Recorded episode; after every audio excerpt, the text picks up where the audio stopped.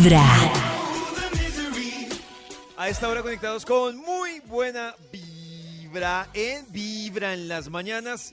Y hoy que estamos hablando de esas relaciones complicadas entre padres e hijos o hijos y padres, yo me acuerdo que yo no me perdí la primera temporada de la serie de Luis Miguel que estaba pasando en Netflix y yo no me la perdí, la la verdad. Yo me enganché porque yo no sabía que detrás de Luis Miguel había un rollo tan complejo entre el papá, complejo. la mamá, Luis Miguel y el papá, lo que pasó con la mamá. Y a propósito de eso, porque hoy volvemos a recordar tema de Luis Miguel, Nata. Uy, no. Porque estamos hablando de papitos, de discusiones, de problemas que hemos tenido con los padres y quien sí tuvo yo creo que problemas fue Luis Miguel.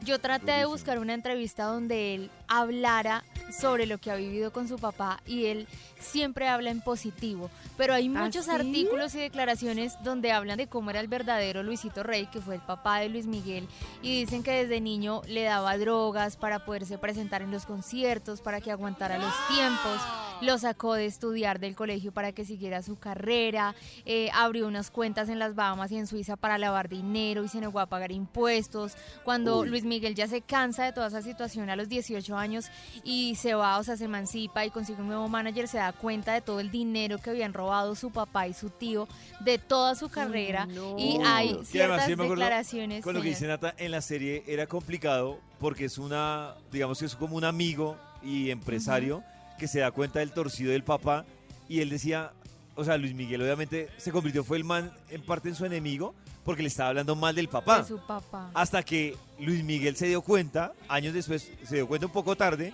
que era verdad que lo estaban tumbando. Y el man le dijo, mire, ¿sí ve? Yo llevaba usted dos años diciéndole, lo están tumbando, lo están tumbando. Yo Y lo que hacía Luis Miguel era darle más poder al papá hasta que se dio cuenta que el papá estaba súper torcido con lo que Pero con la mira confianza que es Luis Miguel. curioso que en ninguna pero- entrevista Luis Miguel llega a decir cosas Ah, no, claro. sobre su papá. O sea, su amor fue tan grande como que Oh. tapó todas esas cosas que él vivió de niño y no habla mal. Los que sí cuentan la verdad son compañeros que vivieron con él. Por ejemplo, Héctor Suárez, que fue amigo de uno de los mejores amiguitos de Luis Miguel cuando era niño. Sé muchas cosas y que no voy a decir.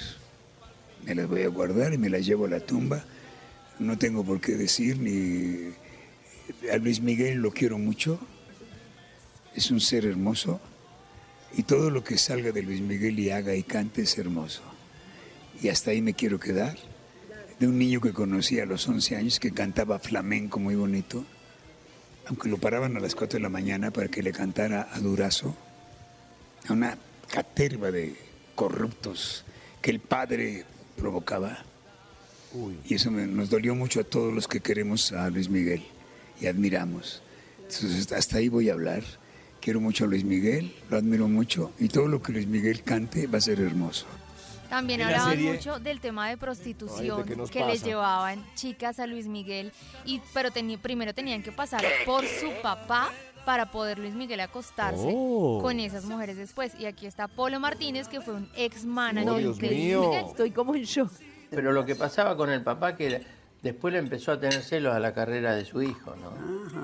Y entonces no había persona ni nada que se le arrimara al hijo a cualquier chica que el padre no quería estar antes con él. Fue una cosa muy brava, ¿no? Una- Competía en eso. Sí, sí. Y hay una cosa, Anita, que yo escuché en un programa que estaban hablando, y muchos que son a- algunos argentinos. Le llevaban, ellos, los, algunos productores, le llevaban las mujeres al padre, ¿no? Para que el chico debute, para que el chico esté. Y hoy están muy enojados y están diciendo barbaridades porque todo lo que se volcó hacia el padre, Luis Miguel lo separó, no les dio más bolilla, no los recibió nunca más. Ah, no lo recibió. No, nunca más, porque Luis estuvo aguantando mucho, muchas cosas, ¿no? Es una historia de drogas, de robo, de impuestos, de, mejor dicho, de prostitución, A mí, de abuso. De, no. de esa historia de Luis Miguel, la que me parece más heavy es ese tema inconcluso de la mamá. Ah, sí. O sea, pero ¿Qué ¿qué fue lo que yo estoy, o sea, yo sé que hay mucha gente que sabe la historia, pero yo de verdad me estoy desayunando. ¿Qué pasó con la mamá? Pues Karencita, el tema inconcluso es mucho que, esa- claro, llega un punto en que se empieza a destapar, como dicen, la olla podrida de todo, de cómo se estaba aprovechando el papá de Luis Miguel, de Luis Miguel, antes que cumpliera la mayoría de edad, sobre todo los 18 años, que ya Luis Miguel como que estaba reaccionando, y resulta que en eso, pues hay una separación, pero hay un tema que sigue siendo como uno de los mitos, y es que en un viaje a Viña del Mar, prácticamente el papá cuadra los tiquetes para que la mamá llegue a Viña del Mar, vea a Luis Miguel, pero sigue siendo un misterio de qué pasó con, con la mamá de Luis Miguel. Si Sí. fue que el papá la desterró, otros dicen obviamente que, que la mandó matar. El Sí. tema es que ese secreto, o ahí fue ese secreto ¿Qué se lo, llevó, se lo llevó el papá de Luis Miguel a, la tumba. La O sea, no- última no vez que fue vista en público fue el 16 de marzo ¿Cómo del así? 85. Uy, Se supone que el papá, en el hecho de muerte, el papá de Luis Miguel lo llama a la clínica para contarle algo sobre su mamá. No sabemos todavía si le dijo finalmente qué pasó con su mamá. Es algo de lo que Luis Miguel poco habla también. No, pues O Pero se supone que muriendo, él supo qué le pasó a su mamá. ¿Cómo, Pero Maxito? Maxito, la historia de Michael Jackson es muy parecida, ¿no? De abusos, de Sí, niños pero- que los ponen a, a, a- a cantar y Sí, a ser pero- adultos desde muy niños que los explotan todo. Detrás Es de que la esos vuelta con los niños como artistas es- de todo. Dime, Es como esa, pero yo veía entrevistas alrededor de Michael y, y muchos dicen que Michael Jackson era un, un niño feliz en los hoteles y todo con... ¿Ah, sí? Sí, sí, con los hermanos, a, a pesar de que le tocó también el despertar sexual de los hermanos, to- en- pe- pero igual eran niños todos.